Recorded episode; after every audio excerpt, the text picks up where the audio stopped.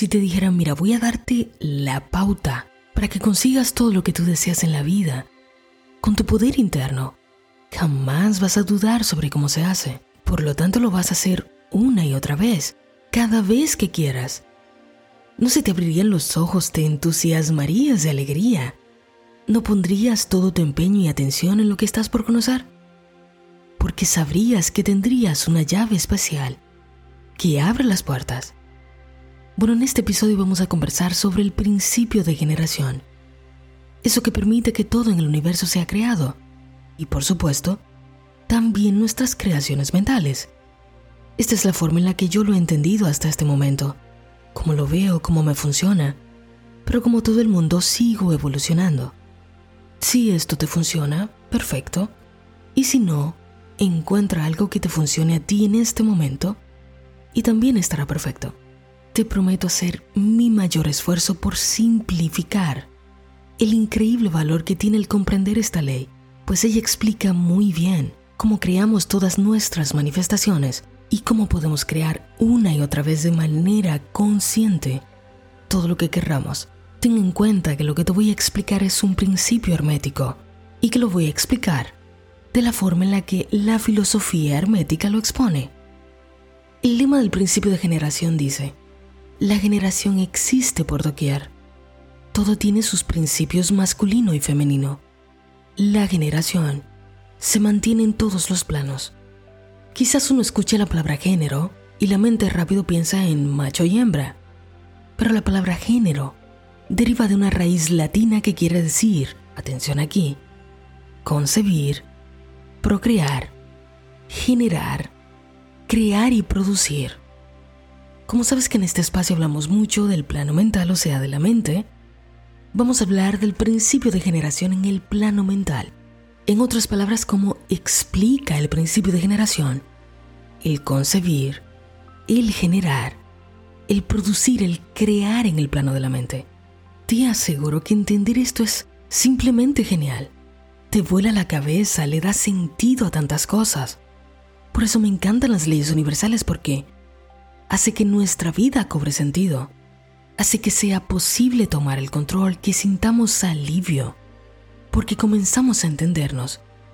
Entonces ya sabemos que género significa concebir, crear, generar, y que el género no tiene nada que ver con sexo, porque el sexo es simplemente una manifestación de que existe el principio de generación. Creo que hasta aquí lo tenemos claro, ¿no? Entonces, ¿cómo podemos ver el principio femenino y masculino en nuestra mente? Es posible que tú tengas ya conocimiento previo sobre lo que te voy a mencionar, Quizás has escuchado esto de mente objetiva y mente subjetiva. Has leído a autores que hablan sobre cómo operamos con estas mentes a las que se le llaman de diferentes formas. Por ejemplo, a la mente objetiva se le llama también mente consciente, mente voluntaria, mente activa. A la mente objetiva, o sea, tu consciente, le pertenece el principio masculino. A la mente subjetiva, que también se le llama subconsciente, involuntaria o mente pasiva, le pertenece el principio femenino. Vamos otra vez. A la mente objetiva, que es tu consciente, le pertenece el principio masculino. A la mente subjetiva, que es tu subconsciente, le pertenece el principio femenino. O sea que mi ser trabaja en dos partes que son inseparables con un principio masculino y un femenino, que es lo que permite que todas las creaciones mentales sean posibles. Ahora, a este par mente consciente y subconsciente son muy distintas en naturaleza, son distintas en características. Entonces, atención aquí otra vez.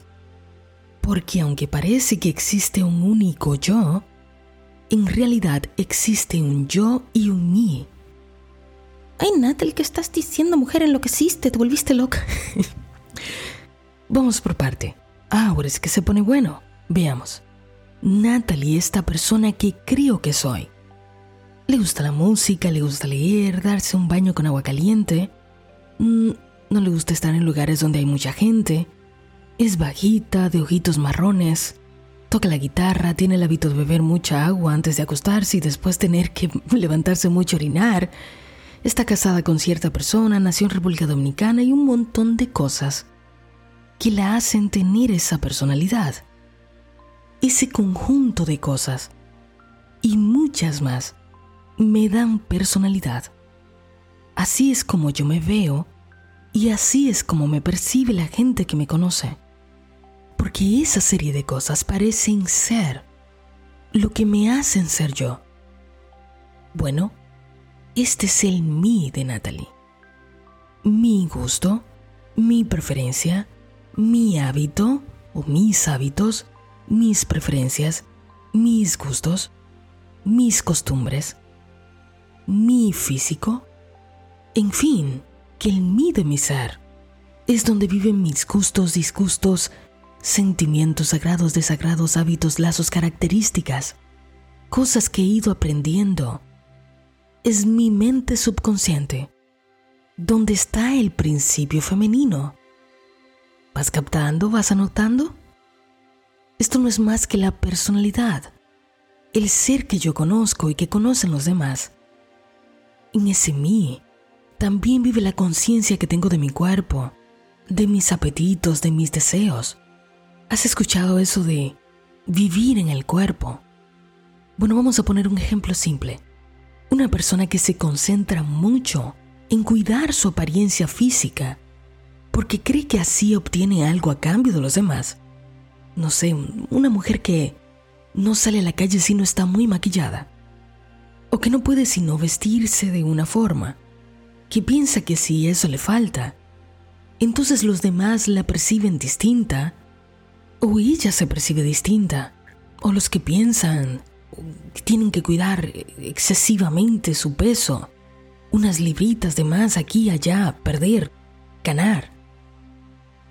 Porque piensan que si eso falta o sobra, ya les hace cambiar lo que son. Esas personas que se concentran tanto en su cuerpo, que piensan que su apariencia física o el adorno que puedan tener en su apariencia, los hace ser lo que ellos son. Tanto así que si la persona ya no puede vestirse o verse como quisiera, sienten que pierden su personalidad. Y ojo aquí, ojo, no estoy diciendo, ah, andemos sucios, descuidados, seamos flacos, gordos y no sé qué, ¿no? No. Estoy hablando de los casos en donde la persona piensa que solo a su cuerpo, se limita a su cuerpo. O mejor dicho, toda su atención está en su apariencia física, porque cree que esto es lo que es. Y entonces, cuando vivimos así, limitamos tanto la conciencia, conciencia sin ese, al cuerpo, que entonces terminamos viendo la mente como si es una parte del cuerpo. Y su uso se limita solo a eso. Y de esa forma se hace muy poco uso de las facultades mentales, porque estamos limitados al cuerpo. No sabemos separar la conciencia del cuerpo. Ahora es interesantísimo que pensemos que somos solamente el cuerpo, que por cierto va cambiando, o que somos nuestras preferencias. Y tú seguro estarás de acuerdo conmigo en que tus gustos, tus gustos de hace años atrás, han cambiado mucho. Que las emociones y los sentimientos que tanto hemos abrazado van cambiando, nacen y mueren. Están sujetas al principio del ritmo y de polaridad. Así vamos de un extremo al otro. La gente un día gusta de una cosa, luego gusta de otra de una gente, luego de otra. Un día piensa de una forma y luego piensa de otra. Pero mientras más conciencia uno va adquiriendo, más fácil se le hace entender el mí. La idea de pensar que soy lo que soy solo por mi cuerpo, por mis gustos, por mis disgustos, mis preferencias, emociones, los estados mentales, al identificarme tanto con el mí, o sea, con mis gustos y mis emociones, mis sentimientos, lo veo como si eso soy yo. Y como no comprendo que esto es solamente un producto de mi mente, una y otra vez creo que esto es lo que soy. Los maestros sugieren que comencemos a ver que nuestros gustos, nuestras emociones, sentimientos, preferencias, como cosas que se producen en la mente, que existen en nosotros, que están dentro de nosotros, pero que no son nosotros. ¿Sabes por qué? Porque si tú dejas de lado todas estas cosas, tus estados mentales, emocionales, sentimientos, hábitos, etc., ese mí seguiría existiendo, solo que sería un mí diferente, una colección diferente. ¿Lo puedes ver? Vamos a desenmarañar un poco más esto. Voy a darte un ejemplo muy poco ortodoxo, en verdad, pero trata de entender la analogía que existe. Supongamos que pones una olla encima de una estufa. Quieres cocinar arroz. Y echas el arroz en la olla y una cosa funciona con la otra. Entonces te pregunto esto. Mientras se está cocinando, ¿la olla se convierte en el arroz o el arroz se convierte en la olla? ¿Es la olla el arroz? No, la olla es la olla, el arroz es el arroz. El arroz es solo algo que está contenido en la olla, pero no es la olla, ni la olla es el arroz. Un día quieres cocinar arroz con pollo, otro día, no sé, arroz con vegetales. Eso cambia, ¿no? Así mismo son nuestros estados. Pueden ser muy volátiles. Y ese mí es sugestionable, es cambiable. Un día me pueden gustar, no sé, los iPhones. Y luego viene otro y me gusta más. Un día me gusta una persona y luego me gusta otra. Un día prefiero algo y al otro día ya no me agrada, me cansé. Y si no comprendo esto, soy una hoja que se lleva el viento. Este mí que hay en mí no es más que una colección de vivencias, cualidades, posesiones, etc. Tengo estas cualidades, esta personalidad, estos gustos, estas costumbres, porque nací en un lugar, porque tuve cierto tipo de crianza, porque me expuse a cierta información, a ciertas circunstancias, ambiente, etc. Porque alguien influenció en esos gustos quizás, en esas preferencias, emociones, sentimientos. Es muy importante para todos nosotros que un día nos sentemos con nosotros mismos, observemos nuestros gustos, nuestras preferencias, palabras, emociones, observarnos para darnos cuenta que estos son adquisiciones que vamos aprendiendo en el camino.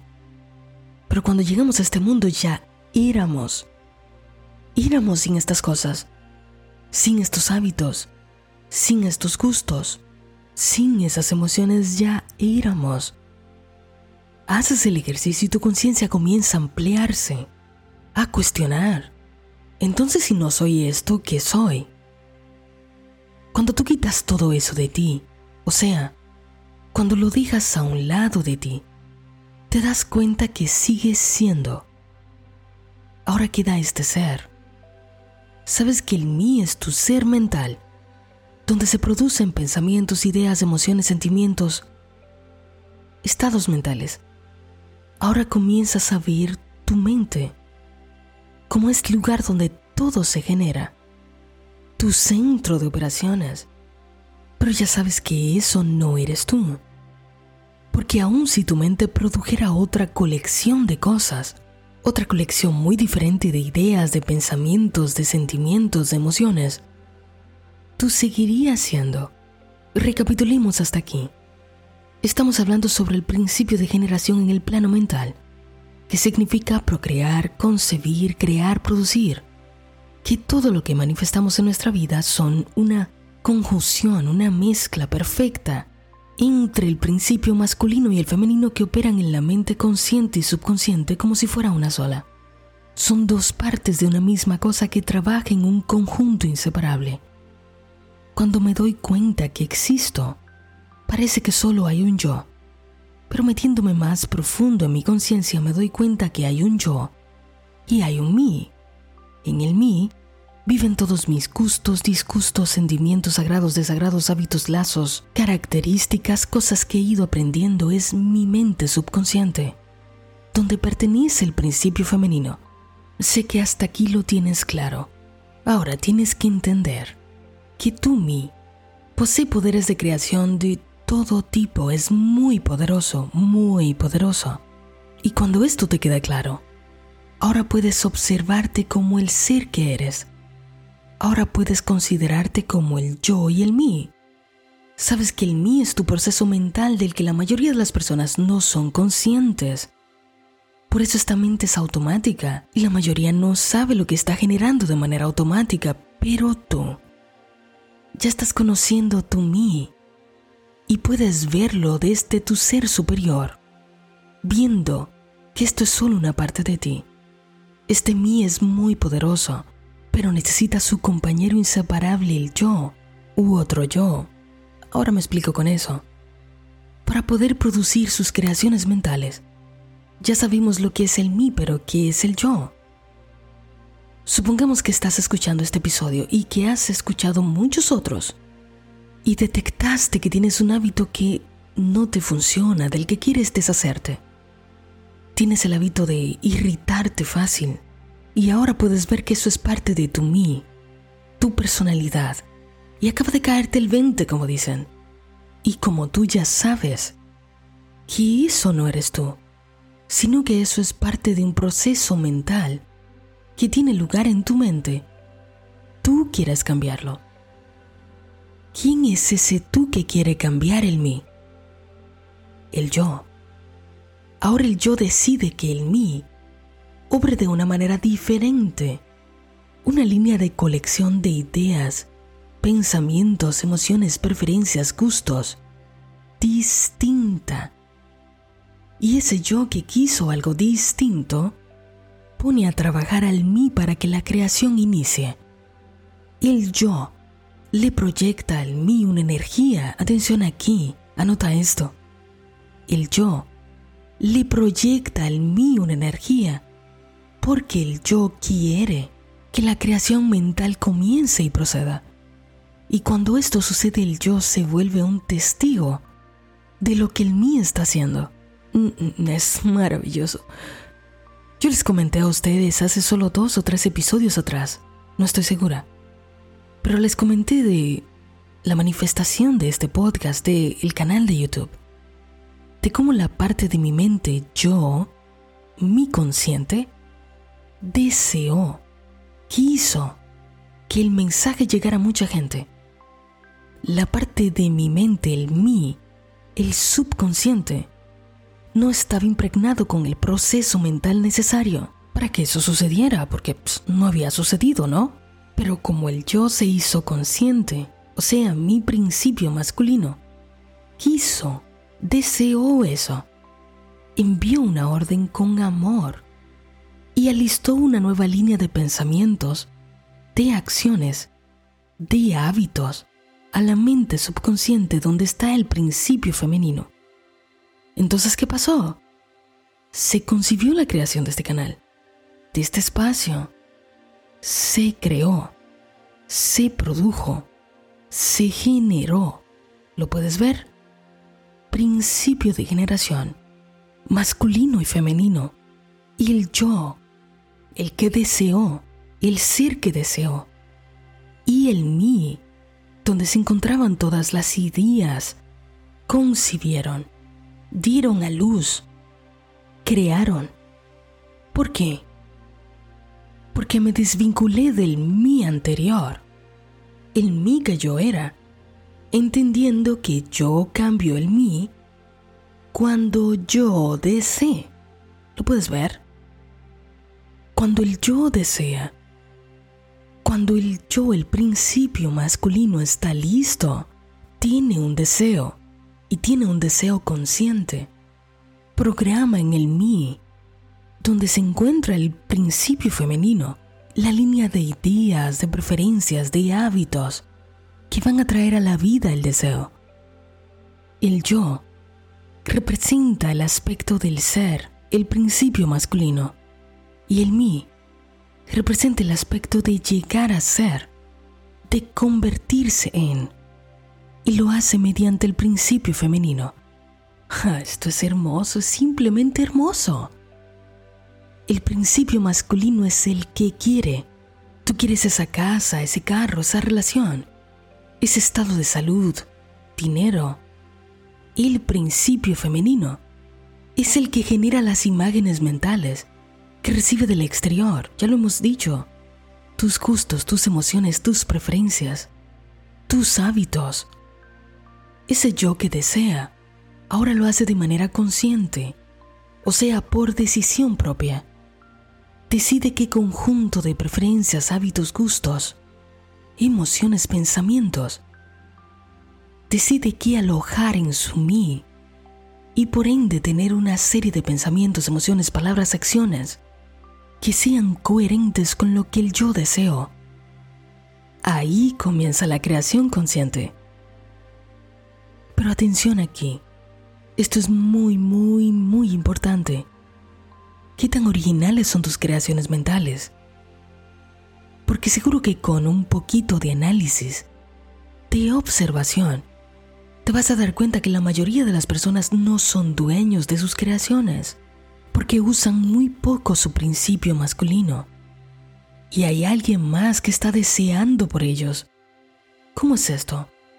Muchas ideas se filtran en su mí, pero no proceden desde su yo. ¿Me doy a entender? Vamos a ver. Telepatía, sugestión, influencia mental, hipnosis, proceden de una mente con un yo muy fuerte, que impresiona al mí de otra persona y no creas que para hipnotizarte tienen que sentarte o acostarte en una silla, una cama, una camilla, no sé, un mueble, y contar desde ahí del 10 al 1, o decirte tienes mucho sueño. Los políticos te hipnotizan, te hipnotizan con sus ideas, programas de televisión, música, revistas, videos, redes sociales, hay mucha gente con actitudes de liderazgo que tienen un yo muy fuerte, que influencian a mentes más débiles. ¿Cómo lo hacen? ¿Cómo pasa? La energía vibratoria que lanza el principio masculino se proyecta hacia el principio femenino de otra persona. Y la creación nace porque el principio femenino absorbió ese pensamiento, esa idea y comenzó a desarrollarlo. Así es como te sugestionan. Una corriente de energía muy fuerte sale del principio masculino de una persona con una mente muy fuerte hacia tu principio femenino. Tú la aceptas y comienzas a hacer la tuya. Y es por eso que terminas manifestándola. Es así como muchos de nosotros aceptamos ideas como estamos en crisis mentes con un yo muy poderoso ponen esas ideas y por medio de su principio masculino envían una fuerte cantidad de energía que impresiona nuestro principio femenino. Lo aceptamos y pronto comenzamos a concebir, a crear esta experiencia de crisis. Ahora te pregunto, ¿el principio masculino provino de tu yo o provino de otro yo? La respuesta ya la sabes. Vino de otro, quizás más fuerte que tú en ese momento, y usaste otro yo para impresionar a tu mí y así crear la experiencia de crisis. Alguien puso un huevo en tu nido y tú lo incubaste, lo abrazaste, hasta que salió de allí la creación, un pollito en forma de crisis, porque esa fue la idea que alguien sembró. O quizás un pollito en forma de enfermedad, de divorcio, de cosas negativas. Si todavía no lo entiendes, vuélvelo a escuchar. Lee sobre libros que hablen de esto. El Kibalión lo he sugerido muchas veces, es el que estoy utilizando aquí. O busca otros canales donde te expliquen mejor, pero ocúpate de entenderlo, porque nuestras células se van despertando a este conocimiento y con ello va despertando nuestra vida. Ahora que tú sabes esto, pregúntate cuántos de tus pensamientos, de tus preferencias, de tus gustos, tus emociones, tus hábitos, realmente fueron plantados por ti. ¿Cuántas de tus manifestaciones en forma de lo que sea realmente han sido tuyas? Porque usaste conscientemente tu principio masculino y tu principio femenino. Aquí estamos aprendiendo a cómo vivir de una manera cada vez menos automática, usando al mí, no dejando que el mí nos use, porque alguien más colocó allí cosas que no queremos manifestar. tenemos que decidir qué sembrar conscientemente en el mí. Tus creaciones deberían ser tuyas. Tus creaciones deberían ser tuyas.